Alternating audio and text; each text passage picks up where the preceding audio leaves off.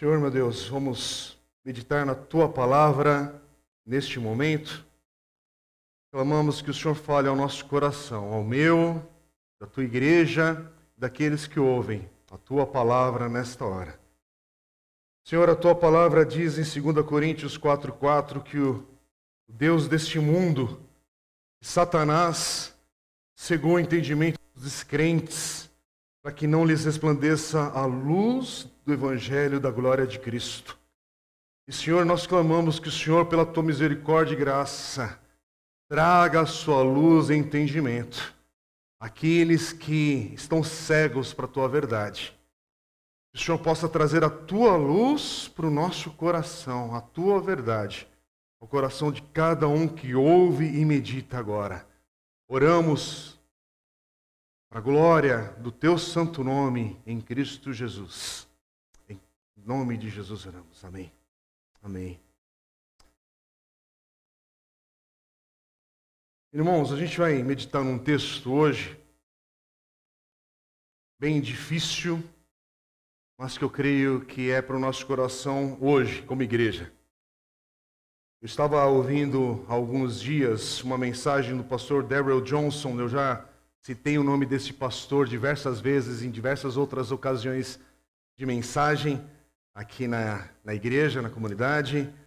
E ele não é muito conhecido no Brasil, ele é um pastor seus 70 e poucos anos, se não me engano, está com 74, 75 anos de idade, em Vancouver. Foi pastor da primeira igreja batista de Vancouver por vários anos e é professor ainda do Regent College, que é um dos principais é, faculdades teológicas no mundo. E esse pastor tem diversos textos, tem me abençoado muito. Eu estava ouvindo uma das suas mensagens e ele pregou nesse texto e falou muito ao meu coração. E aí eu peguei sua, o esboço da sua reflexão e quero compartilhar aqui com a igreja. Então não é algo original que eu bolei, que eu estava, sabe, refletindo e trouxe tudo. Não, é desse pastor e eu peguei ali o esboço dele, falou muito ao meu coração e eu tenho, creio que tem tudo a ver para esse dia de ceia do Senhor. Esse dia da nossa celebração aos domingos, do nosso ajuntamento presencial. E aqueles que estão online também. Mas eu preciso bater nessa tecla. Eu creio que é tempo da gente retomar algumas ênfases do que é o ajuntamento da adoração ao Senhor. E com todo o respeito das dificuldades desse tempo, do que é estar online impossibilitado de estar aqui presente. E para estar impossibilitado é que tem uma razão. É que tem um impedimento de você no domingo falar: eu não vou estar presente com a igreja do Senhor em adoração, porque algo muito importante aconteceu na minha vida que impede de eu me ajuntar à igreja santa do Senhor. E aí eu queria que você entendesse também que com isso, quem já caminha aqui na comunidade há anos, sabe dessa nossa questão aqui na igreja não é pela, pela legal, é, a questão legalística, religiosa do encontro dominical, de bater cartão, não. É o significado do ajuntamento, da presença do Senhor. Sim, vivemos dias mais intensos, inclusive, desse impedimento nos últimos dois anos, com essa oscilação, com essa bagunça que a gente está vivendo dessa pandemia, de questões políticas, enfim, um monte de coisa. Sim, o mundo está uma bagunça. E muita gente está com o coração bagunçado nos seus valores, nas suas escolhas, e a igreja também foi afetada nisso tudo. E uma coisa é, no auge de uma grande crise e que a gente não sabe direito o que está acontecendo, as dúvidas que bateram no nosso coração, as incertezas da época que a gente estava e está passando, Talvez teve aquele momento, sim, nós fomos impedidos de nos reunirmos presencialmente, isso no mundo todo, por decisões de governos, inclusive. Não era contra a fé cristã, foi por questão de uma, uma política outras questões.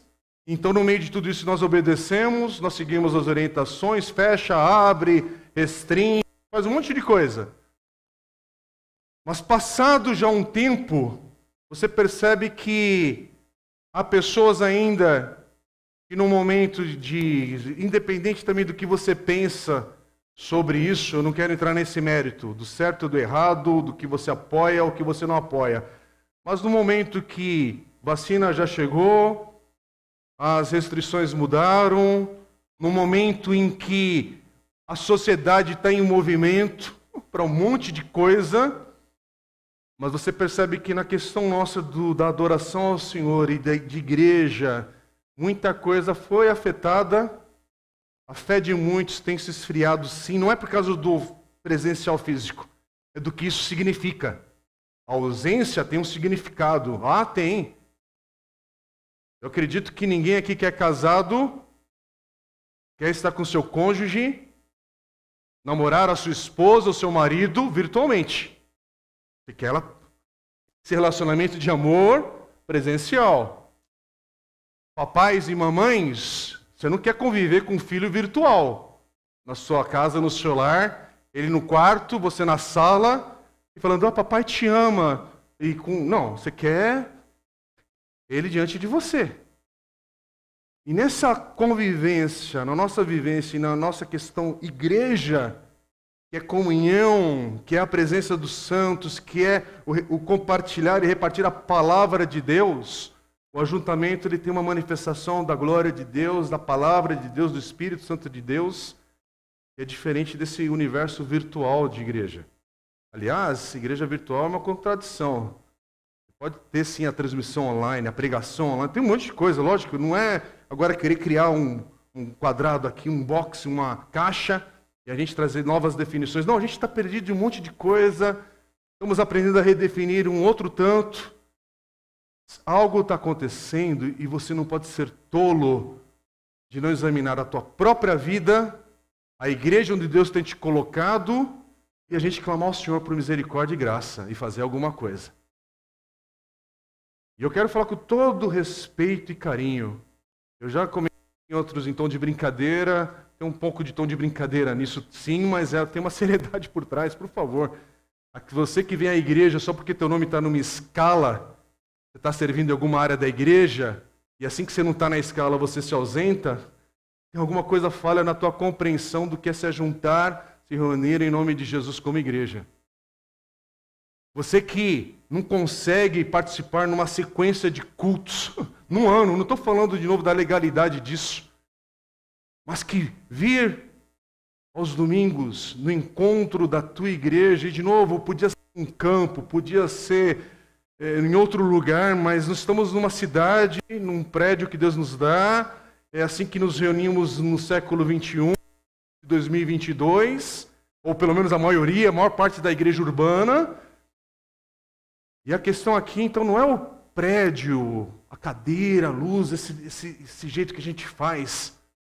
É o significado de povo de Deus e se ajuntar para adorar o Senhor, invocar o nome do Senhor, orar uns pelos outros, meditar na palavra. Não, não é tanto faz.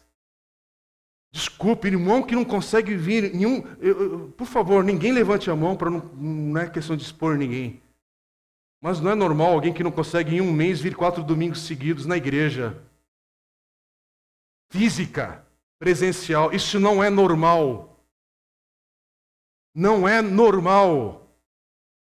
Eu quero que você entenda essa repreensão em nome de Jesus, disso que você coloca na tua vida, nisso que tem um significado. E aí depois o filho, a filha, chega na adolescência, ai meu filho não está firme na fé, ora lá na igreja.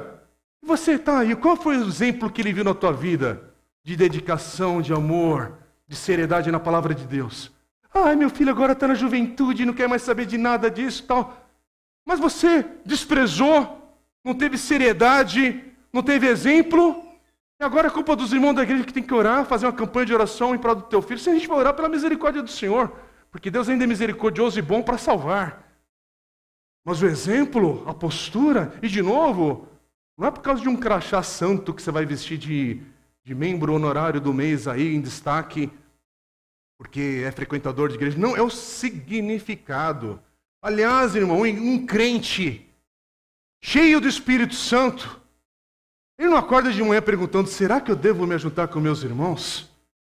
Um crente cheio do Espírito Santo, ele passa a semana e quando chega o domingo ele fala: chegou o dia de eu rever meus irmãos em Cristo e juntos adorarmos ao Senhor. Apesar de lutas, apesar de provações, apesar de qualquer circunstância que acontece no teu dia a dia, na tua semana, mas você não fica.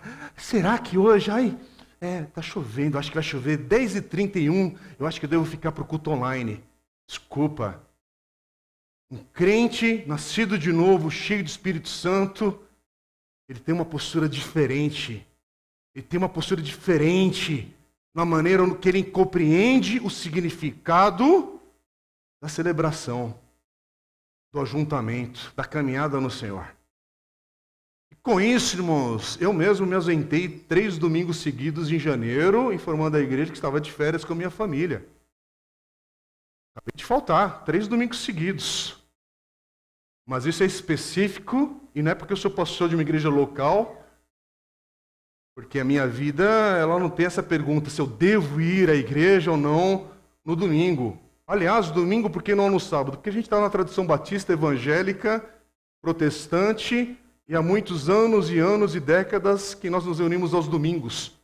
Você viesse de uma outra tradição que se reúne no sábado, na quarta-feira, na terça. Questão aqui é o teu compromisso, é você separar, é você consagrar, é você entender.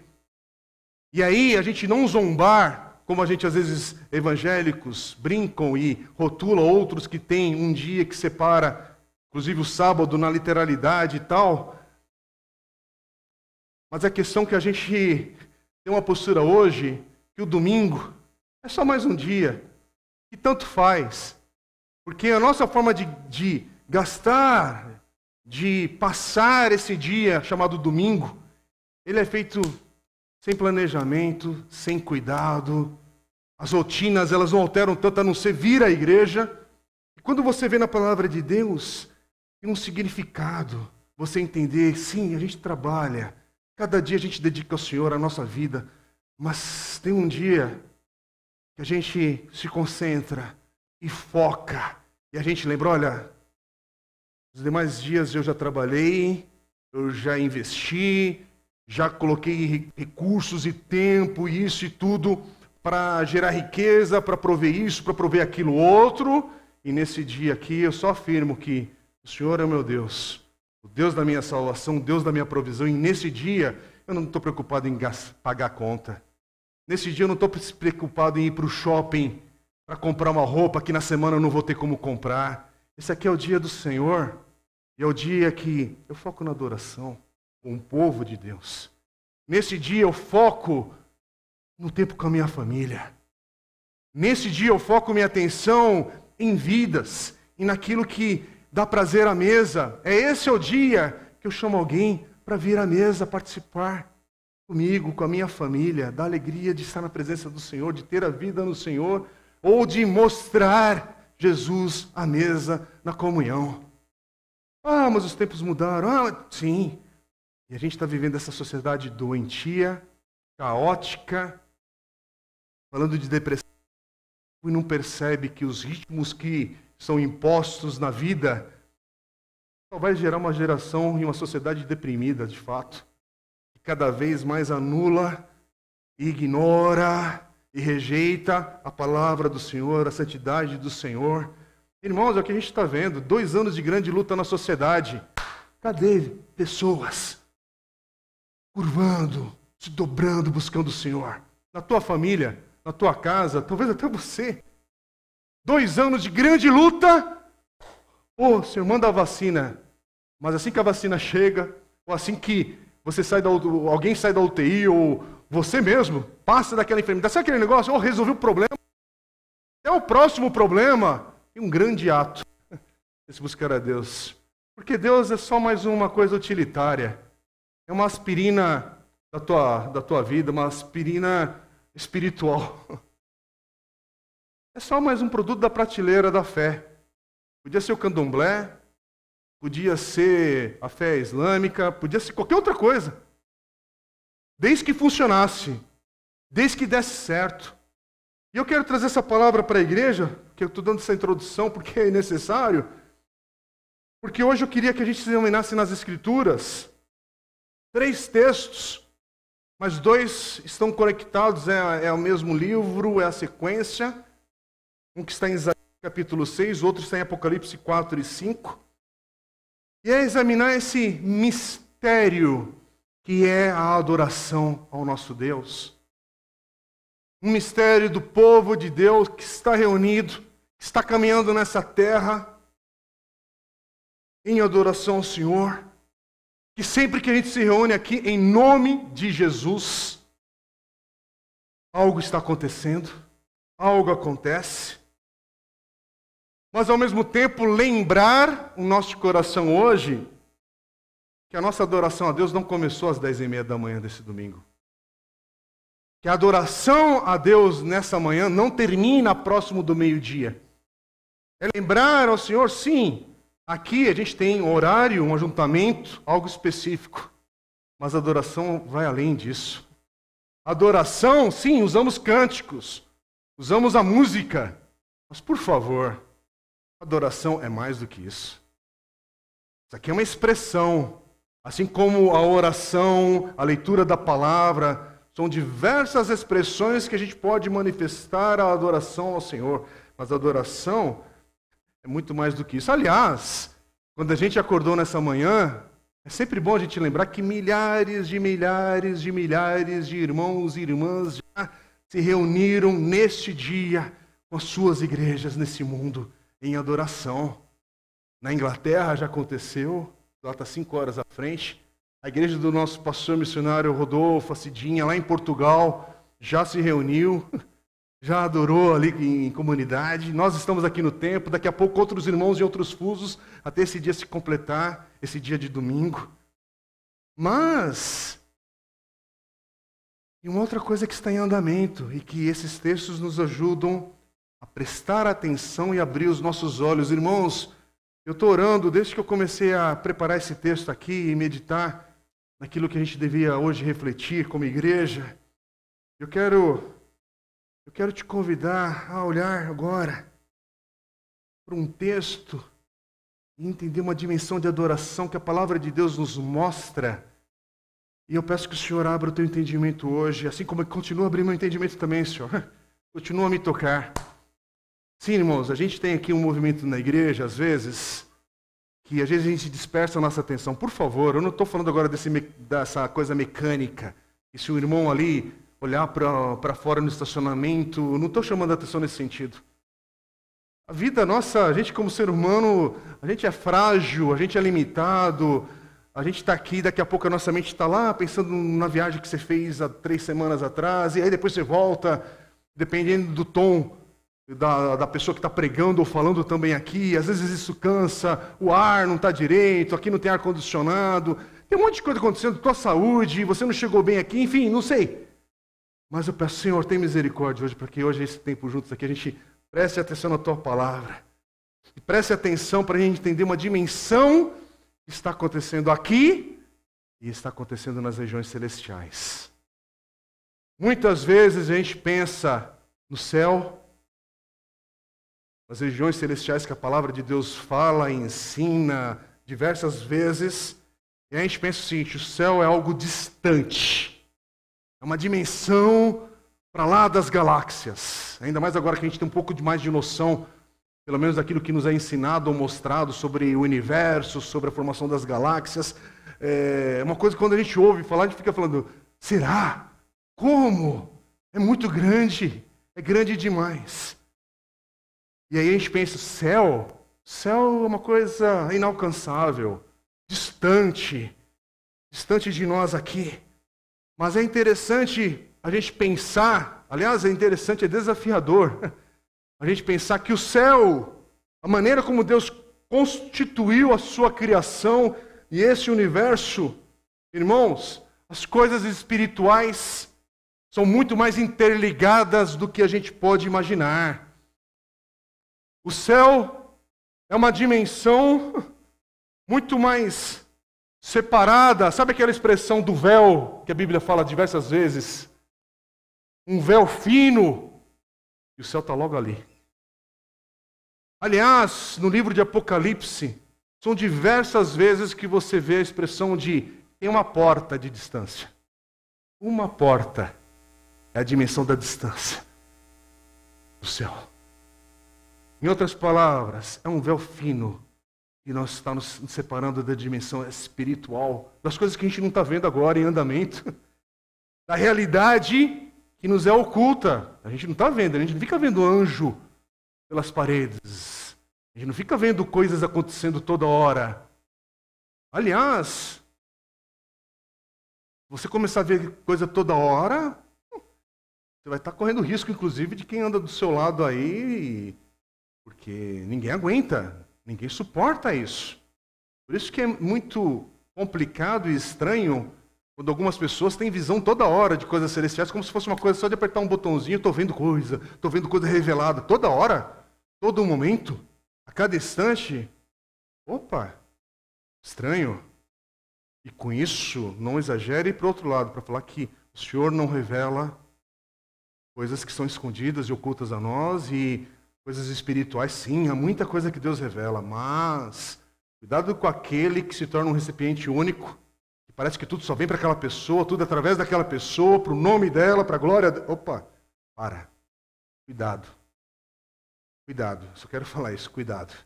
Mas trazendo de novo também para essa questão, cuidado com a sua mente racional, exata, calculista, e pensar que tudo é muito distante, tudo é muito longe, tudo é para uma. É para. Eu tenho 40 anos, eu tenho 50 anos, talvez quando eu estiver perto dos 80, talvez perto já de, né? Aí eu presto mais atenção, não? Presta atenção que a gente está vivendo numa dimensão espiritual, de uma realidade que ela é real neste agora, muito mais próxima de nós do que a gente pode imaginar. É uma dimensão que é separada por algo muito mais fino. E o que eu quero te dizer, irmãos, porque essa palavra também é para trazer esperança para muitos aqui que estão passando pela dor do luto, da separação momentânea, para aqueles que estão em Cristo agora, literalmente, estão com o Senhor, porque já passaram por esse último grande desafio aí da vida, que é a morte. Já venceram esse grande inimigo. E muitas vezes no momento da morte e do luto, a gente chora. Nosso coração fica quebrantado, quebrado, use qualquer expressão, fragilizado, a dor vem, invade o nosso coração, mesmo que você sabe que teu pai, tua mãe, a pessoa que você ama, estava em Cristo, era nascida de novo, mas passou pela experiência da morte, você experimentou isso, doendo, machucando, porque a morte provoca dor, provoca lágrimas, mas lembre-se, essa pessoa hoje que está, está no céu com o Senhor, mas o céu não é essa coisa a galáxias de distância. É uma porta e ela está na presença do Senhor. É a pessoa morreu hoje, nesse momento, e quem está puxando ela pela mão é o próprio Senhor Jesus que está recebendo. Agora, irmãos, há muito mistério, muita coisa séria que a gente não pode ficar especulando, Será? Será? Não sei. E a questão aqui não é focar nessa questão de morte, do céu. Mas o que eu quero hoje trazer para a gente meditar e focar é que nesse momento do ajuntamento da igreja, da adoração ao Senhor, a gente lembrar o nosso coração que a adoração ao Senhor já está em andamento há séculos séculos e séculos desde a eternidade passada, o que é uma compreensão que a gente não consegue digerir. Eternidade passada, meu irmão, o que, é isso? Eu não sei. Eu sei que no olhar da palavra de Deus, a gente sabe que nosso Deus é eterno. E o que a gente está vivendo aqui é algo limitado dessa questão chamada tempo, mas que o nosso Deus está recebendo adoração desde todo sempre, sempre e sempre, e aí nós entramos em cena. Você é convidado a adorar esse Deus. Porque nesse tempo chamado terra, história, onde Deus te colocou, e você que é dessa geração atual, aqui, algumas gerações já passaram, fizeram suas escolhas, mas você ainda é convidado a participar de uma adoração eterna. que não vai parar, e que não vai parar, e que não vai parar. Que pena quando a gente está no momento de adoração da igreja e tua mente está divagando. Está pensando no WhatsApp. Está pensando em Facebook. Está no Netflix. Está pensando não sei o quê. Está pensando na namorada que está por vir. Está sonhando por coisas que quer ganhar, quer conquistar. E aí você perde. Chegou aqui cansado. Chegou aqui porque era a tua escala de fazer alguma coisa na igreja. Chegou mais cedo, inclusive. E está perdendo tempo, porque o coração não está aqui. O corpo está aqui. Mas a cabeça, o coração, não está presente. Você está perdendo tempo. E eu fico, Senhor, não deixa perder tempo mais um dia, não. Aliás, é por isso que tem muita gente em casa. Com todo respeito de novo, porque eu não conheço o coração das pessoas, eu não sei qual motivo, porque tem gente que está por um motivo sério em casa, e com você eu tenho, ô oh, Senhor, faz alguma coisa para que em breve possa vir.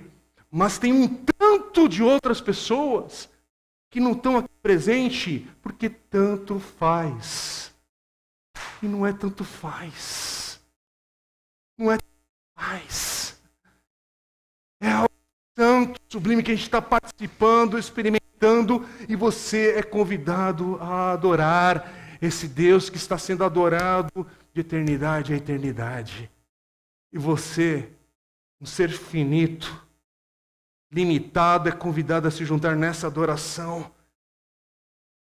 Mas essa coisa espiritual está separada por esse véu, e esse véu, mesmo que ele seja fino, ele impede a gente de ver essa glória, essa grandeza, essa majestade. E a pergunta que eu tenho para você hoje, aliás, tenho mais algumas, mas a pergunta que eu tenho para você é você lembrar que quando você está aqui nesse tempo como igreja reunida, a pergunta que você tem que fazer para alguém, ou se for perguntado, nunca deve ser: o culto foi legal hoje? O que você achou do culto? Não, meu irmão, a pergunta é: você conseguiu entrar nessa dimensão espiritual de saber que os céus estão em adoração, em louvor a Deus, e você é convidado a entrar nisso, entrar nessa dimensão de adoração ao Deus vivo, que já está em progresso há tempos e tempos e tempos. E aí, irmãos, um dos lugares que isso fica claro, e eu quero te convidar agora a abrir sua Bíblia, Isaías capítulo 6. A gente vai ler um pouco a Bíblia hoje, sim, mais do que em outros dias, que são os textos mais definidos. Mas hoje nós vamos ler alguns versículos. capítulo 6 de Isaías, a gente vai ler dos versículos 1 a 8. E outro texto que nós vamos ler é Apocalipse 4 e 5. E eu quero te lembrar apenas uma coisa: Isaías capítulo 6. Estamos falando de um texto escrito por volta do ano 740 a.C. Apocalipse 4 e 5, nós vamos ler daqui a pouquinho. E vamos ler um texto que é por volta do ano 92 depois de Cristo. E agora esse texto 740 antes de Cristo, diz assim: No ano da morte do rei Uzias, eu vi o Senhor assentado sobre um alto e sublime trono, e as abas de suas vestes enchiam o templo. Serafins estavam por cima dele, cada um tinha seis asas, com duas cobria o rosto, com duas cobria os pés e com duas voava, e clamavam uns para os outros, dizendo: Santo, Santo, Santo é o Senhor dos exércitos. Toda a terra está cheia da sua glória. Os umbrais das portas se moveram com a voz do que clamava, e o templo se encheu de fumaça. E então eu disse: Ai de mim, estou perdido, porque sou homem de lábios impuros e habito no meio de um povo de lábios impuros, e os meus olhos viram o Rei, o Senhor dos exércitos. E então um dos serafins voou para mim, trazendo na mão uma brasa viva que havia tirado do altar com uma pinça. Com a brasa tocou a minha boca e disse: Eis que esta brasa tocou os seus lábios, a sua iniquidade foi tirada, o seu pecado perdoado. Depois disto, ouvi a voz do Senhor que dizia: A quem enviarei? Quem há de ir por nós. E eu respondi: Eis-me aqui, envia-me a mim. Vamos para Apocalipse, capítulo 4 e 5. Não é tão grande esse texto, não se assuste não. Está em uma página, pelo menos da minha Bíblia. Apocalipse 4 e 5. Estamos no ano 92 depois de Cristo. 800 anos, mais ou menos, depois do texto de Isaías. E o apóstolo João diz assim: Depois dessas coisas olhei, e eis que havia uma porta aberta no céu. E a primeira voz que ouvi, que era como de trombeta ao falar comigo, disse: Suba até aqui, eu lhe mostrarei o que deve acontecer depois dessas coisas. Imediatamente eu me achei no espírito, e eis que havia um trono armado no céu e alguém estava sentado no trono, e esse que estava sentado era semelhante no aspecto à pedra de jaspe e ao sardônio, e ao redor do trono havia um arco-íris semelhante no aspecto à esmeralda. Ao redor do trono havia também vinte e quatro tronos, e neles estavam sentados vinte e quatro anciãos vestidos de branco, com coroas de ouro na cabeça. Do trono saíam relâmpagos, vozes e trovões, e diante do trono estavam acesas sete tochas de fogo, que são os sete Espíritos de Deus. Diante do trono havia algo como um mar de vidro semelhante ao cristal. No meio do trono e à volta do trono havia também quatro seres viventes cheios de olhos, por diante e por detrás.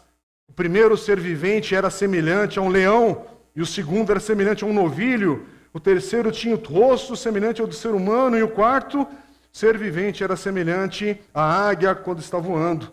E os quatro seres viventes, tendo cada um deles, respectivamente, seis asas, estavam cheios de olhos ao redor e por dentro.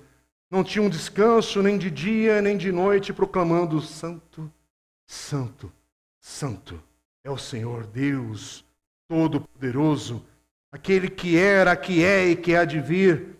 Sempre que esses seres viventes davam glória, honra e ações de graças ao que está sentado no trono, ao que vive para todo sempre. Os vinte e quatro anciãos e se prostravam diante daquele que está sentado no trono, adoravam o que vive para todo sempre e depositavam as suas coroas diante do trono, proclamando: Tu és digno, Senhor e Deus nosso, de receber a glória, a honra, o poder porque criaste todas as coisas e por tua vontade elas vieram a existir e foram criadas. Vi na mão direita daquele que estava sentado no trono um livro em forma de rolo escrito por dentro e por fora e selado com sete selos. Também um anjo forte que proclamava com voz forte: Quem é digno de quebrar os selos e abrir o livro? Ora, nem no céu, nem sobre a terra, nem debaixo da terra, ninguém podia abrir o livro e nem mesmo olhar para ele.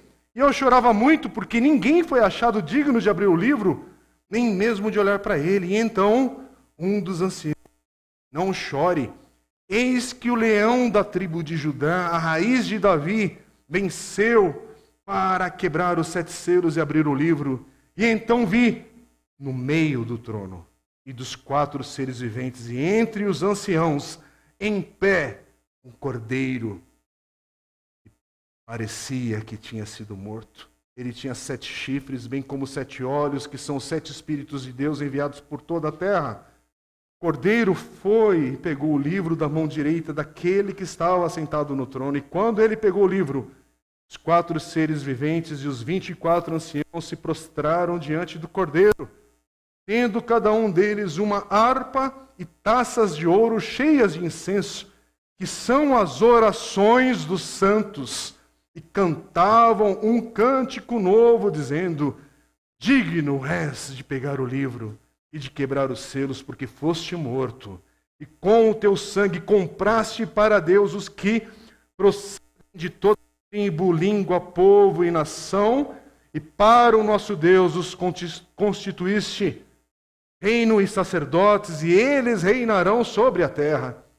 Vi e ouvi uma voz de muitos anjos ao redor do trono, dos seres viventes e dos anciãos, cujo número era de milhões de milhões e milhares de milhares, proclamando com voz forte: Digno é o cordeiro que foi morto, de receber o poder, a riqueza, a sabedoria, a força, a honra, a glória e o louvor.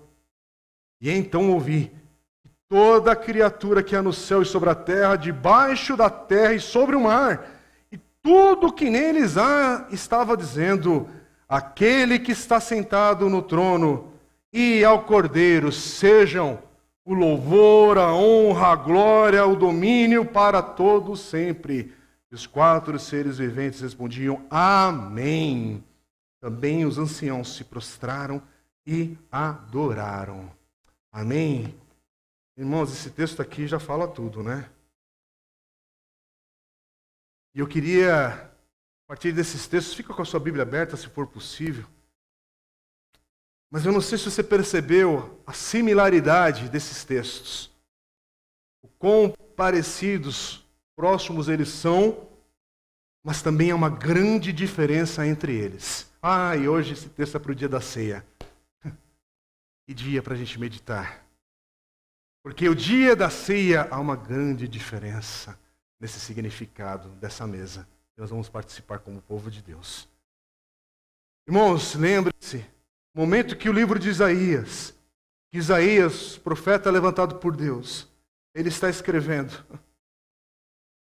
E quando o apóstolo João recebe essa revelação de Jesus, que é o livro de Apocalipse, um, são 830 anos pelo menos entre eles. 830 anos e algo mudou nesse período. Algo mudou na história. Com todo tremor, eu digo que algo mudou no céu. Algo mudou no céu. Entre esses dois textos. Algo na adoração no céu mudou. E apesar que a gente está falando aqui, conversando, meditando, que a adoração no céu vem desde a eternidade passada, que é uma compreensão que a minha mente é limitada para entender isso. Mas antes de falarmos da adoração na eternidade futura, entender que tem um ponto aqui que mudou. Algo mudou. Algo nesta realidade, mesmo que a gente não está vendo com os nossos olhos, mudou e mudou na terra também. A adoração no céu mudou. E a adoração nesta terra também mudou, foi transformada. Então, perguntas para nós, duas perguntas nessa manhã. O que é igual e o que é diferente? Algo é igual, mas algo é diferente. E essa diferença nos toca hoje pastor Darrell Johnson ele diz nessa mensagem, ele fala assim: a diferença é o que faz a adoração cristã cristã.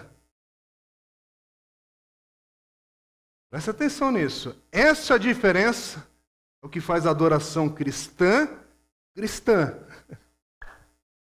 Primeira pergunta: que é igual nesses textos? Então agora a gente vai ficar nos textos.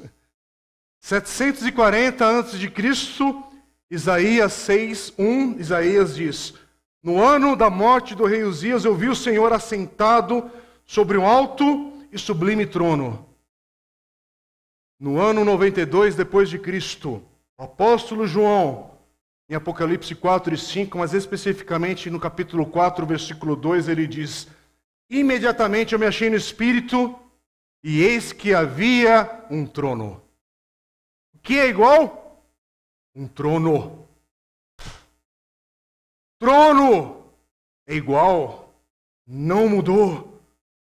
É o mesmo trono nesse arco de 830 anos que separam um texto do outro e é o mesmo trono.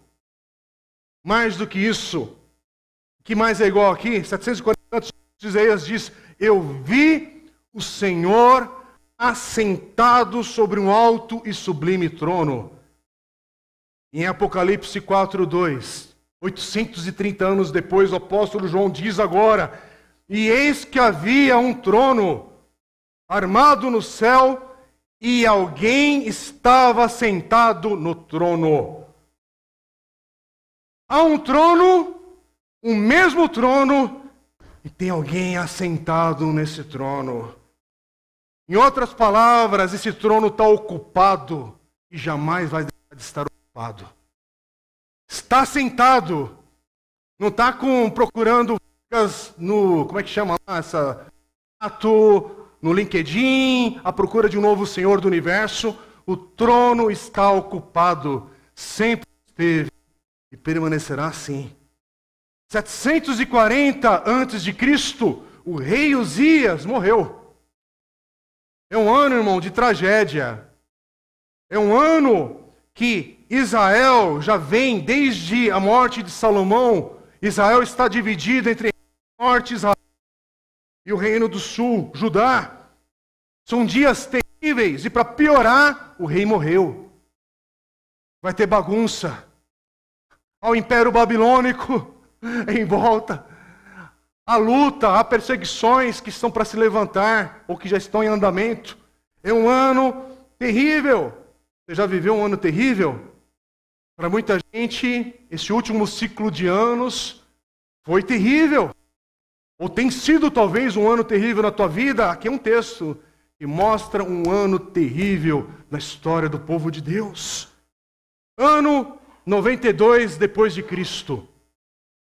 Ano que a perseguição sobre a igreja do Senhor se intensifica. Esse é o ano que nós temos como imperador Domiciano. Está na história. Para os jovens também fuçarem um pouco mais. Esses dados estão na história, não apenas na Bíblia.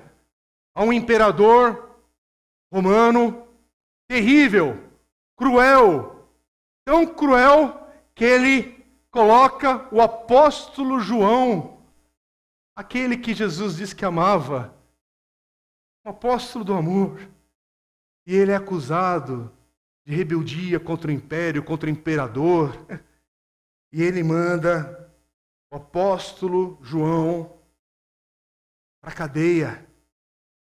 Não só para a cadeia, para uma ilha chamada Pátimos, para morrer lá, longe. Perseguição, crueldade, Pessoas estão sendo mortas por causa de Cristo. Ser crente nessa época é colocar a tua vida em risco de fato, de enfrentar a morte. Rei Uzias morreu já há muito tempo. Os apóstolos já morreram, João é o último. João está preso. Imperador Domiciliano perseguindo a igreja. Mas por volta do ano 96, esse imperador morre. Mas aquele que está sentado no trono continua sentado no trono. O trono continua ocupado. Sim, talvez você passou pelo luto recentemente. Talvez você passou e passa por adversidades que aqui na igreja a gente não consegue explicar. A gente não consegue entender todas as dores. Irmãos, que igreja é essa que vai entender todas as dores e trazer, explicação para sofrimento? O que a igreja faz? A gente chora junto, a gente clama junto, a gente pede por misericórdia de Deus juntos, mas a gente lembra também o coração do outro. Olha, a luta é grande, a adversidade é terrível, mas o trono continua ocupado. O Senhor continua Senhor da história e da tua vida. Isso aqui chama-se um tempo presente. Mas lembre-se que desde a eternidade passada e uma eternidade futura que está em andamento ainda, que, que vai nos alcançar, ou que a gente vai participar, sei lá como expressar isso, inclusive. Nós estamos nesse tempo chamado vida, história, que a humanidade está vivendo, eu e você. Alguns já passaram, outros estão na iminência de passar. E você onde está nessa coisa aqui? Que mesmo você jovem, mas a tua vida pode ser ceifada na juventude. É algo terrível. Por favor. Terrível. Ninguém controla o tempo, os dias de vida que tem. Você pode querer esticar essa vida e vai e morre. E um sonho é interrompido. Aí a questão aqui é o seguinte: eu não sei o tamanho da tua dor, eu não sei a intensidade das tuas lágrimas e das tuas aflições, mas esse texto me lembra que apesar de tudo isso, apesar desse caos que está aí fora, mas o trono continua ocupado. O Senhor está sentado no mesmo trono. Irmãos, desde o ano 740 antes de Cristo, diversos impérios já passaram, diversos reinos já passaram, diversos governos já passaram. Desde o ano 740 a.C., que é o texto de Isaías capítulo 6, sistemas políticos caíram, grandes reinos se levantaram e caíram. O Egito caiu, a Síria caiu, a Babilônia caiu, a Pérsia, a Grécia, a Roma caiu. Aliás, se você for em Roma, você vai ver ruínas, sinais desse grande império que já foi Roma. Eu tive o privilégio de poder fazer uma viagem e ver com os olhos, pisar ali, entre a modernidade e os prédios históricos e falar: que isso?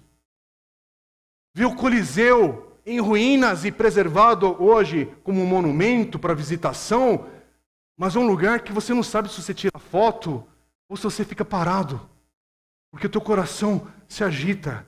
Irmãos, eu lembro da cena, num táxi, indo para o hotel, de repente o, o, saímos do aeroporto, você está no caminho e do nada começa a surgir o Coliseu. E aí você começa a ver aquilo lá e teu coração, irmãos, é inexplicável. Começa du, du, du, da cena, porque não dá para passar por aquilo e não pensar o significado. Passou.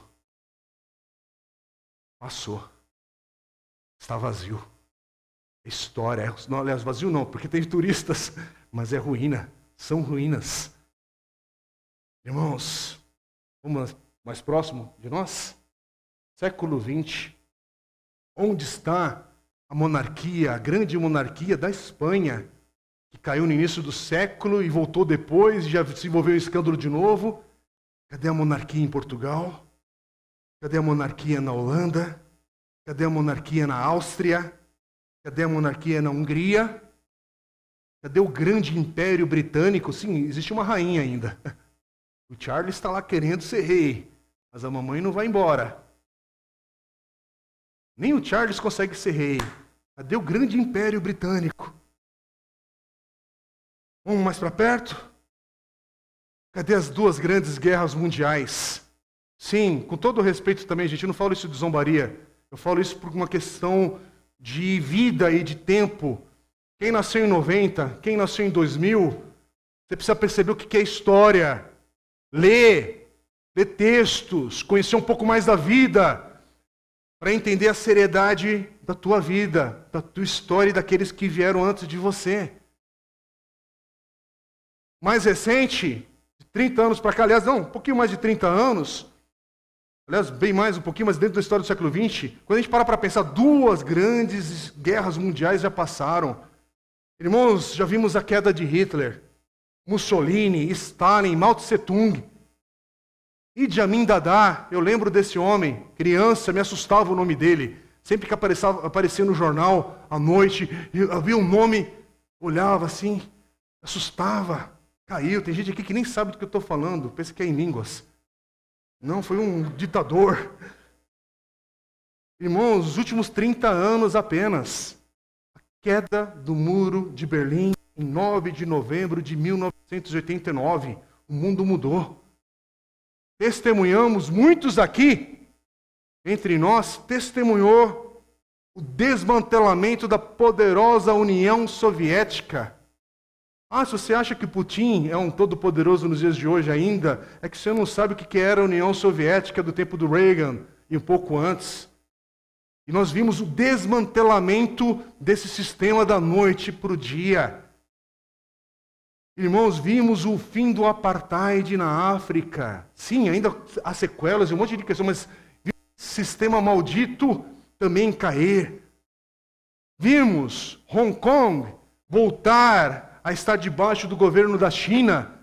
Ah, já teve fora? É, precisa saber da história. É recente.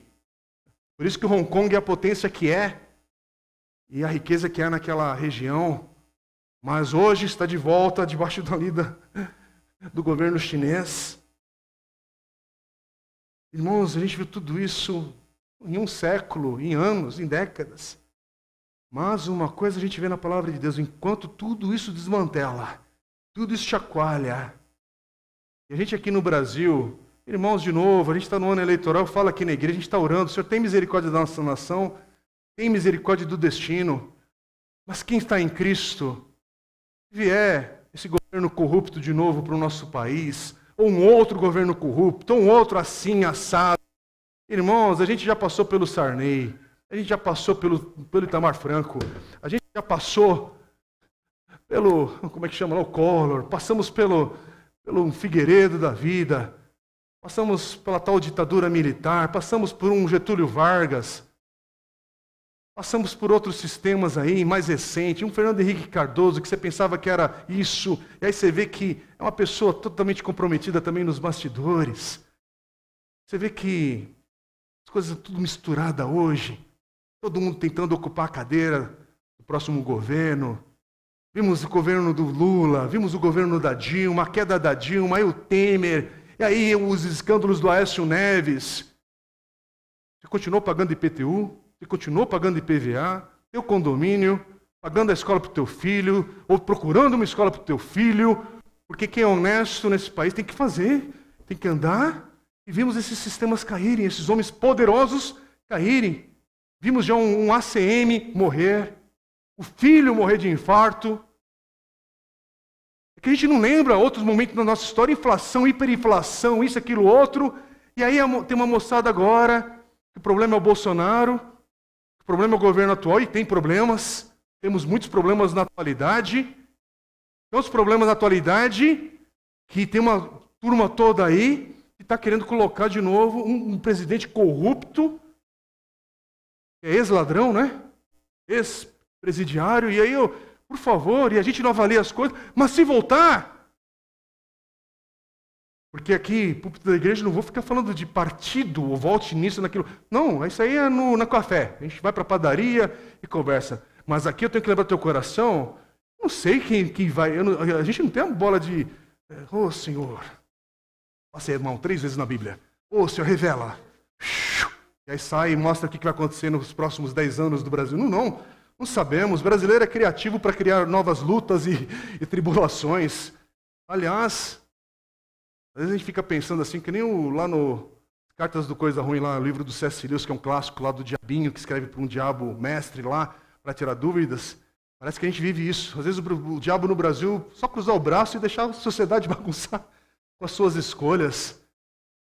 A gente é expert em tomar decisões erradas. Irmãos, mas apesar de tudo isso, apesar do que pode vir, sim, tem misericórdia, Senhor. Oh, Senhor, levanta a tua igreja para a justiça.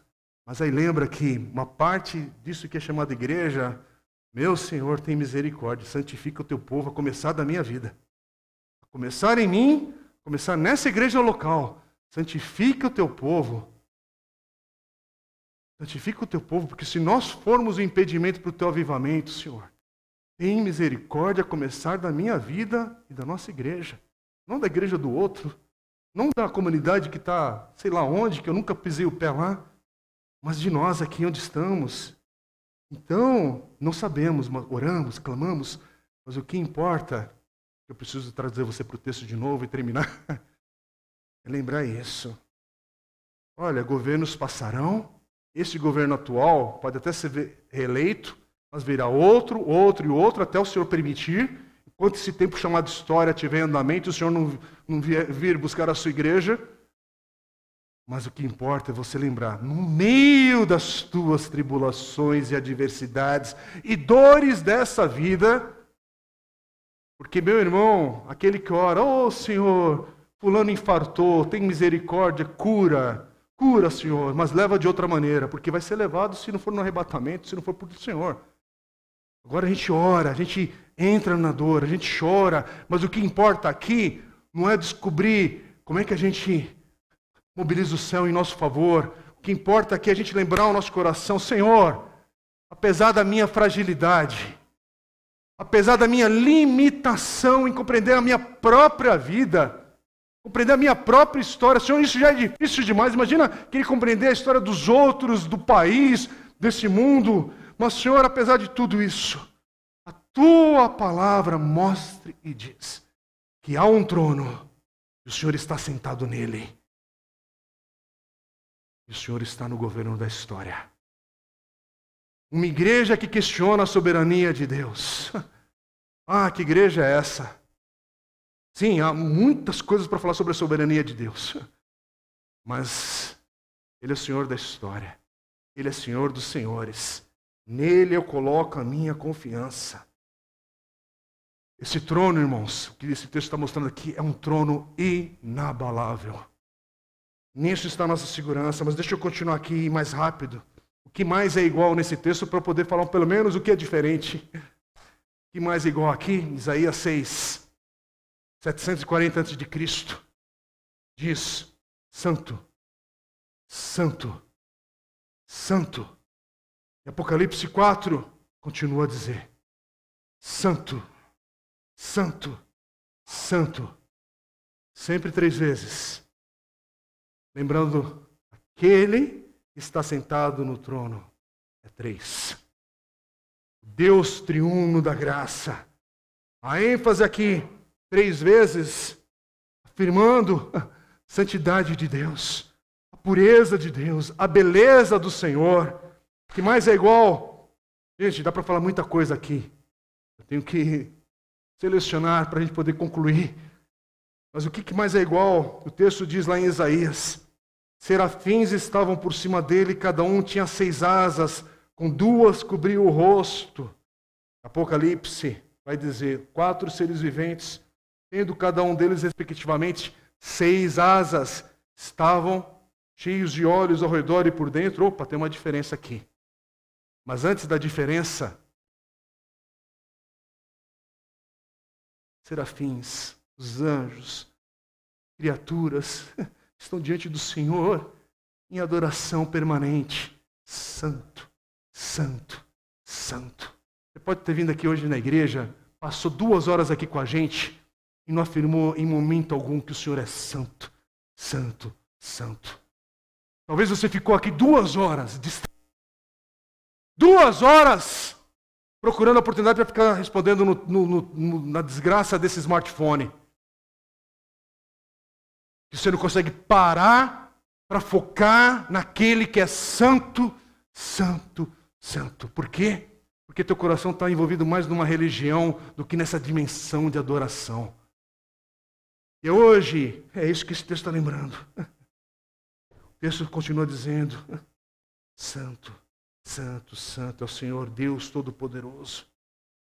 O que é igual nesse texto, irmãos? O trono, alguém assentado, alguém que é lindo, puro, santo, majestoso. Mas o texto tem uma mudança. Algo mudou. E a pergunta final é essa: o que é diferente antes da gente celebrar a ceia do Senhor? De te convidar para celebrar a ceia do Senhor hoje, porque, irmãos, esse texto não mexeu com o teu coração, não é minha performance aqui, sabe? Nada mais mexe. Se não for o Espírito de Deus tocar o teu coração e abrir a cegueira de muitos que não veem a palavra do Senhor, como eu li na oração 2 Coríntios 4,4, porque Paulo diz: o Deus deste mundo tem cegado o entendimento para que muitos aqui não vejam a glória grandeza do Senhor Jesus Cristo. Irmão, você quer a conversão da tua família, tem que clamar a Deus por misericórdia. Senhor, é algo espiritual, não é convencimento intelectual, é espiritual. Porque teve na Bíblia, tem gente que viu Jesus e não se entregou. Esteve diante do Senhor, aquele que é santo, e não falou santo, santo, santo. Meu Deus, tem misericórdia. Só sei que, Apocalipse 4, 4, João diz: ao redor do trono havia também 24 tronos, e neles estavam sentados 24 anciãos vestidos de branco, com coroas de ouro na cabeça. O Senhor continua sentado no trono, mas agora tem 24 outros tronos ao redor e não é em competição com o grande trono do Senhor. São 24 tronos, duas vezes 12. Não tenho tempo para ficar entrando nos números na grandeza que é o estudo aqui de Apocalipse. Mas é algo simbolizando, primeiro, que o Senhor convidou o seu povo para participar do governo da sua criação. Parece que algo restaurando a criação do homem lá atrás, no início, em Gênesis. Parece que ele convida agora o seu povo a participar desse novo, dessa restauração do universo. 24 tronos, duas vezes doze, simbolizando o que era o povo de Deus antes da morte e ressurreição de Jesus as doze tribos de Israel.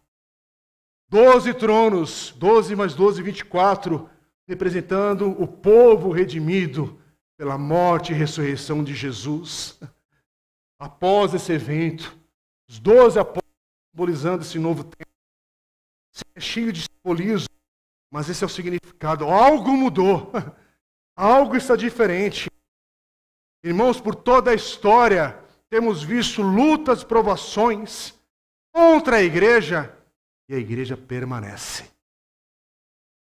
Irmãos em Cristo foram colocados na fogueira, apedrejados, lançados na prisão e a igreja permaneceu. E é interessante que Jesus diz em Mateus 16, 18: Ele diz: Edificarei a minha igreja e as portas do inferno não prevalecerão contra ela. Irmãos, as portas do inferno já tentaram prevalecer, continuam tentando prevalecer e vão continuar tentando prevalecer na igreja por toda essa história. Mas o que a gente está vendo é que as portas do inferno não prevaleceram no passado, não vão prevalecer no presente e jamais irão prevalecer no futuro, porque está derrotado pelo sangue de Jesus que já foi derramado na cruz e a sua ressurreição. Ele está no trono. Não tem obra maligna contra a tua vida que o sangue de Jesus não pode restaurar. Não tem falha, pecado que você tenha cometido que o sangue de Jesus não pode perdoar e te dar uma nova oportunidade, uma nova vida. Não tem ninguém aqui também que tem uma vida tão reta, tão reta, que não precisa do sangue de Jesus. Porque todos pecaram e destituídos estão da glória de Deus. Paulo ensina. Aqui não tem ninguém que é tão certinho, que você é tão certinho, tão certinho, que Jesus teve que vir e morrer por você, para você ser justificado e lavado no sangue do Cordeiro de Deus. Irmãos, é isso que mudou. O que mudou é que, em Isaías, versículo 5, a resposta do homem diante da santidade e da pureza de Deus era o quê? Ai de mim, estou perdido. Mas em Apocalipse 4, mudou a linguagem. Agora em Apocalipse 4, por causa do sangue do Cordeiro de Deus, você entra na presença daquele que é santo, santo, santo, e diz: digno é o Cordeiro. Digno é o Cordeiro. É isso que mudou. É interessante, em Isaías, os serafins as criaturas que estão diante do Senhor tinham que cobrir os seus olhos. Mas agora em Apocalipse diz que no meio do trono, à volta do trono, havia também quatro seres viventes cobrindo os olhos. Não, o texto diz: cheio de olhos por diante e por detrás. Mudou.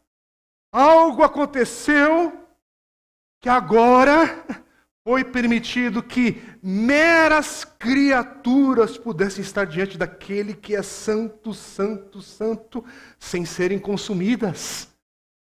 Meu irmão, você só pode estar nesse culto público, numa igreja, em adoração a esse Deus vivo, sem ser consumido como era no Velho Testamento, se você entrasse no Santo dos Santos, por causa do Cordeiro de Deus, que morreu por você, por mim, porque temos Cristo hoje na história. Irmãos, é isso que o texto diz. Tem um trono. Mas Apocalipse 5,6 diz: Então vi no meio do trono Não é entre, não é ao lado, mas no meio do trono e dos quatro seres viventes e entre os anciãos em pé, um cordeiro que parecia que tinha sido morto. Ah, Jesus. Jesus, irmãos, é isso que mudou. Versículo 5, nesse texto, em Apocalipse 5, diz que fala sobre o leão da tribo de Judá. Mas não é interessante? É o leão da tribo de Judá. Mas quando eu procuro, eu vejo o cordeiro. É o leão. Mas quando eu olho para ele, eu vejo o cordeiro. Cordeiro que foi morto. Quer dizer, no meio do trono, onde está assentado aquele que é santo, belo e puro, agora eu vejo no meio. Entre, não me peça para explicar isso. Mas eu vejo também o cordeiro que foi morto. É isso que mudou. Jesus deu a sua vida, morreu por mim e por você, tomou nossos pecados, nos redimiu. É isso que mudou. Aqueles que atendem agora o trono de Deus não precisam mais cobrir os seus rostos, cobrir os seus olhos. Você se aproxima do trono de Deus, justificado, lavado por causa do sangue do Cordeiro de Deus. Ceia do Senhor. Tanto faz participar da ceia do Senhor? Ah, meu amigo, não. Não é pãozinho e suco de uva. É o significado do nosso ato aqui. Não é tanto faz. É dia de ceia do Senhor, é dia de nos reunirmos por causa do Cordeiro de Deus.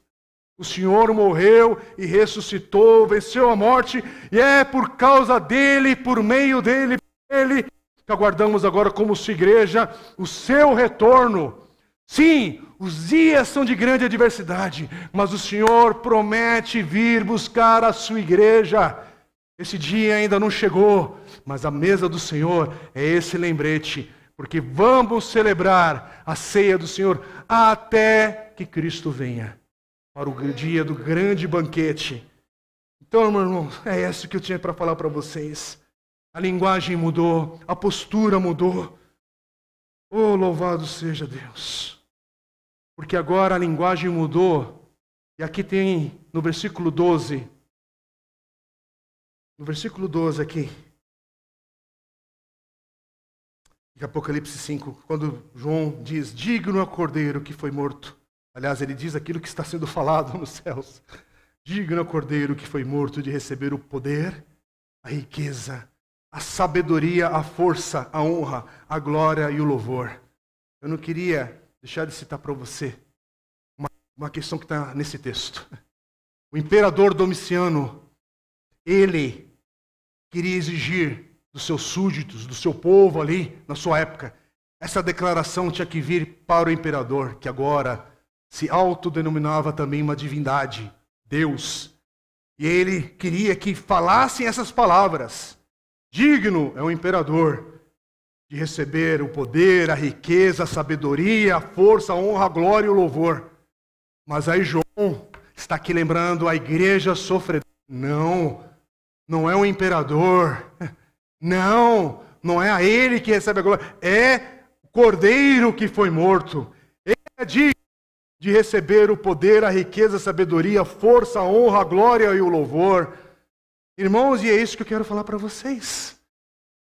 Você é bem-vindo a participar da mesa do Senhor, mas não é tanto faz. Não é tanto faz. Você está se aproximando daquele que é santo, santo, santo. E você está e não é consumido apenas porque Jesus morreu por mim e por você. Porque Jesus tornou isso possível. De nós entrarmos hoje na presença do Deus vivo. Se você está em Cristo, aleluia. Se você ainda não está em Cristo, hoje é dia de arrependimento e crer no Senhor Jesus para ser salvo. Eu quero orar com você, com a igreja. Vamos orar, igreja. É dia do Senhor nos lembrar, igreja. É, dia, é tempo de ficar firmes no Senhor, firme em Cristo Jesus e não se conformar com uma apatia religiosa de tanto faz. Quer mais uma semana, quer apenas mais um domingo, é só mais um culto. Vou ou não vou, faço do meu jeito. Não. É dia de, como igreja do Senhor, lembrar o nosso coração: Santo, Santo, Santo é o Senhor. Digno é o Cordeiro que foi morto Aleluia.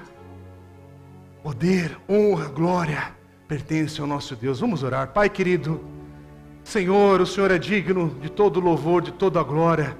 E se estamos aqui é por causa das tuas misericórdias. Senhor, vamos participar agora da ceia do Senhor, e é por causa que o Cordeiro de Deus, por causa de Jesus que entregou a sua vida por cada um de nós. E como João Batista afirma na sua declaração, Jesus, o Cordeiro de Deus que tira o pecado do mundo. É ao Senhor que estamos aqui em adoração, em louvor. E Paizinho, eu oro agora para aqueles que estão longe do Senhor, cegos porque Satanás tem cegado o seu entendimento. Meu Deus, faz esse milagre hoje de trazer luz, de trazer a glória do Senhor a essas vidas de salvação, do perdão dos seus pecados, da nova vida em Cristo Jesus. Alcança aquele que está perdido e clama ao Senhor, que invoca o teu nome, salva o perdido, traz salvação, perdão de pecados hoje no nosso meio. Senhor, aquele que tem caminhado aqui também no nosse meio com culpa no coração, com acusação, Deus que hoje experimente o perdão, a justificação, a limpe, a, o coração limpo que só o Senhor pode fazer e agir nas nossas vidas por causa de Cristo. Recebe o louvor e adoração da tua igreja, traz um avivamento verdadeiro e genuíno sobre nós, desperta a tua igreja, não nos deixa viver de uma maneira apática espiritualmente, aviva no Senhor, aviva no Senhor. Tem misericórdia de nós. Toda honra, toda glória ao Cordeiro de Deus que foi morto, mas ressuscitou. Bendito seja o Senhor. Amém. Amém. Aplauda o Senhor, igreja. Louve o Senhor. Amém. Amém. Amém.